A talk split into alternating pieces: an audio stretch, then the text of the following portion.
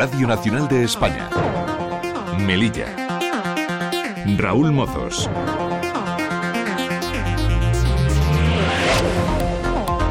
Ocho menos corto de la mañana, buenos días. Comenzamos ya nuestro repaso por la actualidad en la ciudad y lo hacemos con Roberto Juez en el control de sonido.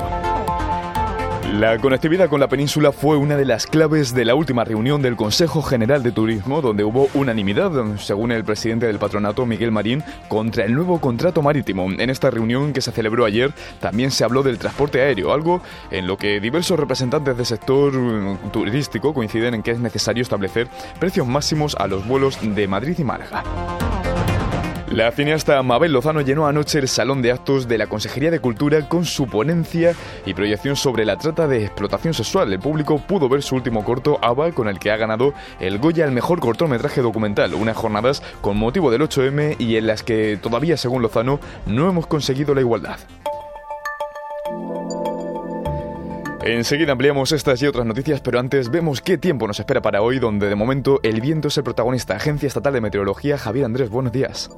Buenos días, hoy en Melilla tendremos como protagonista el viento fuerte del noroeste con rachas muy fuertes hasta últimas horas de la tarde. Atención por ello a las rachas de 70 km por hora y a los vientos costeros de fuerza 7 y olas de 3 metros. En cuanto al cielo estará poco nuboso o despejado en general con temperaturas que se mantienen sin cambios. Se espera hoy una máxima de 18 grados en Melilla. En cuanto al estado del mar, por último viento del oeste y noroeste de fuerza 6 a 7, rachas fuerte marejada a gruesa. Es una información de la Agencia Estatal de Meteorología.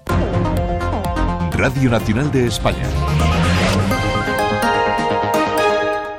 Este martes se ha celebrado una nueva reunión del Consejo General de Turismo en el que, mm, con la presencia de diversos representantes del sector, la conectividad con la península fue una de las claves de esta reunión, según ha informado el presidente del patronato, Miguel Marín, que señala que existe unanimidad contra el nuevo contrato marítimo que, según dice, no cumple con las necesidades de los melillenses. Siempre que tenemos la oportunidad, recordamos, son nuestras carreteras, son nuestras autovías, son nuestras autopistas y, por tanto, debemos prestar más y más atención. En relación al transporte marítimo, por prácticamente por unanimidad todos los miembros del Consejo coincidimos en que no es el contrato marítimo que Melilla necesita. Y ve necesario crear dos lotes en lugar de uno para favorecer la competencia. Marín insiste en que el Gobierno de España todavía está a tiempo de revertir esta situación con un nuevo pliego.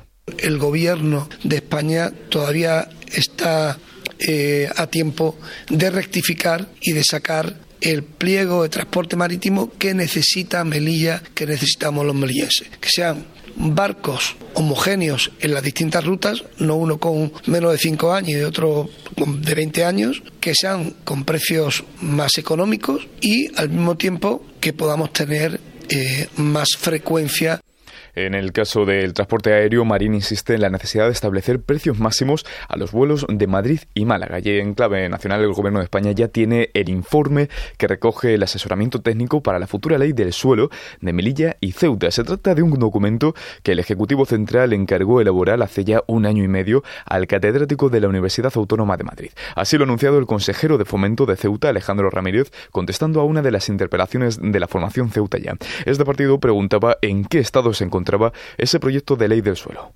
hay bastantes aspectos en los que, en los que creo que estamos, estamos de acuerdo. Es decir, eh, existe una necesidad ¿no? en materia urbanística de que Ceuta y Melilla también puedan contar con una ley específica del suelo, sobre todo, como bien ha dicho, porque a nivel competencial esta competencia exclusiva la tiene, la tiene el propio Ministerio, de ahí también ¿no? el ejemplo que hemos tenido con la propia aprobación del Plan General de Ordenación Urbana, cuya aprobación definitiva al final ha sido y depende del, del Ministerio, y de ahí que desde la ciudad, hace ya un tiempo, vayamos reivindicado ¿no? de manera continua la necesidad de que por parte del órgano se regule una ley específica del suelo para Ceuta y Melilla un documento que recoge el asesoramiento técnico para la elaboración del anteproyecto de ley. Sin embargo, según Ramírez, el Ejecutivo de Ceuta sigue a la espera de una convocatoria para su estudio. Nosotros del Gobierno y concretamente desde el área de, fomento y concretamente urbanismo, cada vez que hemos tenido oportunidad a través de conferencias sectoriales, eh, siempre hemos hecho referencia a esta necesidad ¿no? y lo seguiremos haciendo. No obstante, estamos pendientes, como digo, a fecha de hoy, de que se nos pueda, se nos pueda trasladar por parte del Ministerio esa, esa reunión al objeto de que nos puedan facilitar ese borrador que nos consta que ya está presentado, al objeto de poder seguir los pasos oportunos para finalmente conseguir, eh, de manera conjunta, en este caso con el Gobierno central, esa aprobación de esa ley específica del suelo para Ceuta y Melilla tan necesaria. 8 menos 10 de la mañana se cumplen 10 años y 4 meses de la muerte de Emini Pisley, los dos jóvenes melillenses que murieron presuntamente tiroteados por la Real Marina marroquí. Sus familiares, como cada día 27, se han concentrado este martes a las puertas del Palacio de la Asamblea para pedir justicia para esclarecer la muerte de sus hijos. Abdeselan Ahmed, padre de Pisley. Hoy se cumplen 10 años y 4 meses del asesinato de nuestros hijos sin que hasta la fecha no haya una respuesta oficial sobre el asesinato de nuestros hijos. Los familiares de Emily Pisley se muestran esperanzados por el compromiso del presidente de la ciudad para llevar el asunto al Senado. El día 19 tuve una reunión con el presidente de la ciudad autónoma, don Juan José Imbroda. se había pospuesto por varias razones y bueno, al final pues tuvimos esa reunión donde el, hombre se comprometió a llevarlo al Senado o al Congreso donde él crea conveniente, es decir que había hay varias cosas que hemos, hemos hablado y la verdad que ha sido un, un trato bastante bastante cordial.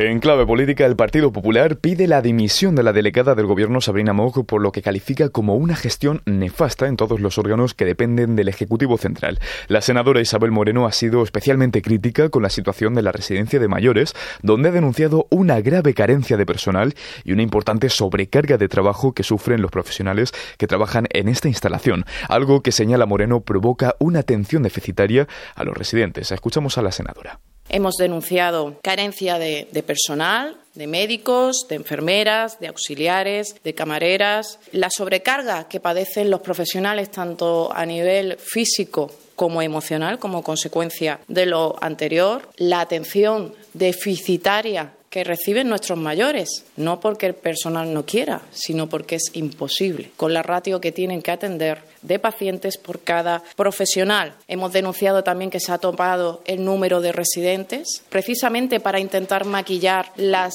carencias de personal que tienen.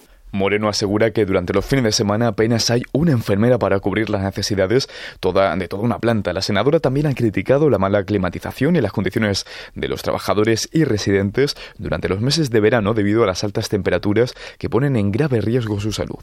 Ayer conocimos un informe de la Inspección de Trabajo que incidía en esta denuncia que tantas veces hemos formulado desde el Partido Popular y que les digo más, el PSOE llegó a negar la mayor llegó a decir que esto era falso. Y bueno, el informe recoge que esto precisamente, las altas temperaturas unido a la falta de climatización, pues suponían un grave riesgo tanto para los residentes como para los trabajadores. Esto ha dicho la Inspección de Trabajo. Y yo añado que el Partido Socialista supone un auténtico peligro público para los residentes y para los trabajadores de la residencia de mayores. Por todas estas razones, Moreno ha pedido que se depuren responsabilidades y exige la dimisión de la delegada del gobierno, Sabrina Moch, como responsable directa de esta y de otras competencias que dependen del Ejecutivo Central. Y Coalición por Melilla ha valorado negativamente los últimos datos del Instituto Nacional de Estadística que reflejan que Melilla está a la cola de la encuesta de condiciones de vida. Su diputado Emilio Guerra cree que son necesarias acciones y programas concretos para paliar la situación de nuestra ciudad. Con respecto al año anterior, la situación ha empeorado en todo el país. En Melilla, a pesar de los muchos esfuerzos realizados en la legislatura anterior con políticas sociales de choque, sobre todo durante el periodo de COVID, que sirvió de importante barrera y de soporte, seguimos encabezando las cifras negativas de todo el país y, por tanto, son necesarias acciones y programas concretos para paliar una situación que es preocupante y no admite demora. Guerra lamenta la elevada brecha social y pobreza que existe en Melilla. Hemos dicho en, muchas ocasiones que la brecha social y las diferencias de renta en Melilla son muy importantes. Pero no nos podemos quedar solo en el relato o en el análisis de los datos. El índice de Gini es de 41 puntos en Melilla frente a 31 puntos de media nacional. Son abismales en esta ciudad las diferencias de renta entre unos barrios y otros. Y eso es un claro ejemplo de desigualdad que está más cerca de segregar que de integrar. Mientras la media nacional en cuanto a pobreza y exclusión, es decir, lo que es la tasa AROPE, está en un 26,5%, Melilla registra 10 puntos más Y cerramos este capítulo de política con Vox, que ha presentado una moción en la Asamblea sobre el cementerio de la Purísima. El partido liderado por José Miguel Tasende propone que, la, que se cambie el nombre y se reparen aquellos desperfectos que presenta el Camposanto. Según Tasende, el cementerio de Melilla es único en España. Aparte de su significación como lugar de enterramiento cristiano, que es la principal, eh, todo el cementerio resulta ser un museo al aire libre donde podemos encontrar panteones, sepulcros, lápidas de un gran valor artístico y, como digo, sobre todo histórico. En ningún otro lugar de Melilla podemos ver mejor reflejado el devenir de la ciudad y del entorno de la ciudad, de sus habitantes, eh, de toda España través de los tiempos.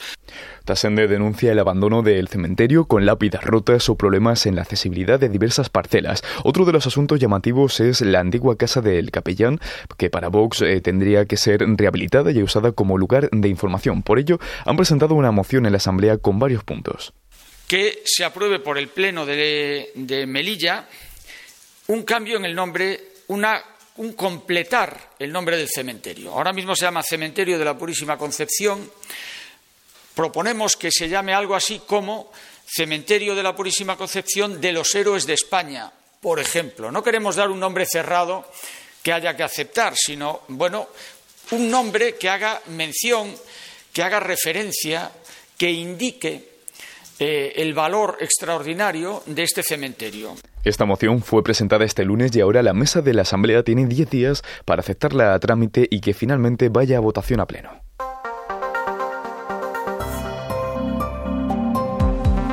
Y en Cultura les contamos que el gobierno de la ciudad estudia la posibilidad de tener una escultura del ceutí Ginés Serrán que visitó ayer Melilla. Así lo ha confirmado la consejera Fadela Mojatar. Y bueno, y estudiar, que porque queremos estudiar desde el gobierno de la ciudad, pues poder eh, instalar alguna escultura, algún grupo escultórico de Ginés Serrán en nuestra ciudad. Serrán se ha mostrado encantado de poder traer su obra a la ciudad con una exposición. Ha sido una iniciativa del, del señor presidente de que, de que, ¿verdad? De que podamos tener una muestra de mi obra para que se pueda ver, tanto pinturas como esculturas en Melilla.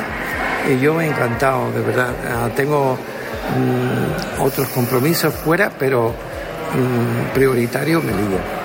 El escultor ha señalado que ha venido a Melilla para estudiar las posibilidades de enriquecer el legado cultural que tenemos en la ciudad tan rico y tan olvidado. Y la cineasta Mabel Lozano llenó anoche el salón de actos de la Consejería de Cultura con su ponencia y proyección sobre la trata y explotación sexual. El público pudo ver su último corto, Ava, con el que ha ganado el Goya al mejor cortometraje documental. Unas jornadas con motivo del 8M y en las que todavía, según Lozano, no hemos conseguido la igualdad conmemoramos que todavía en este siglo la igualdad real no es cierta. Es decir, tenemos clubes eh, burdeles, plazas, rotondas, donde hay mujeres que están siendo prostituidas. No prostitutas, prostituidas. Tenemos mutilación genital femenina, tenemos asesinatos, es decir, todavía tenemos que trabajar muchísimo para ir de la mano. Lozano apuesta por el feminismo para conseguir la igualdad entre hombres y mujeres. Yo tengo dos hijos que son mellizos, un chico y una chica. ¿Alguien puede pensar que yo quiero más derechos para mi hija? O más obligaciones para ella, para él. La igualdad es cuando vayamos de verdad hombres y mujeres de la mano. Y una de las formas más perversas de desigualdad, sin duda, es la prostitución, consentida, permitida, perpetuada, y la trata está detrás. Esta jornada forma parte del programa de actividades de la ciudad autónoma organizada junto al Ilustre Colegio de Abogados de Melilla.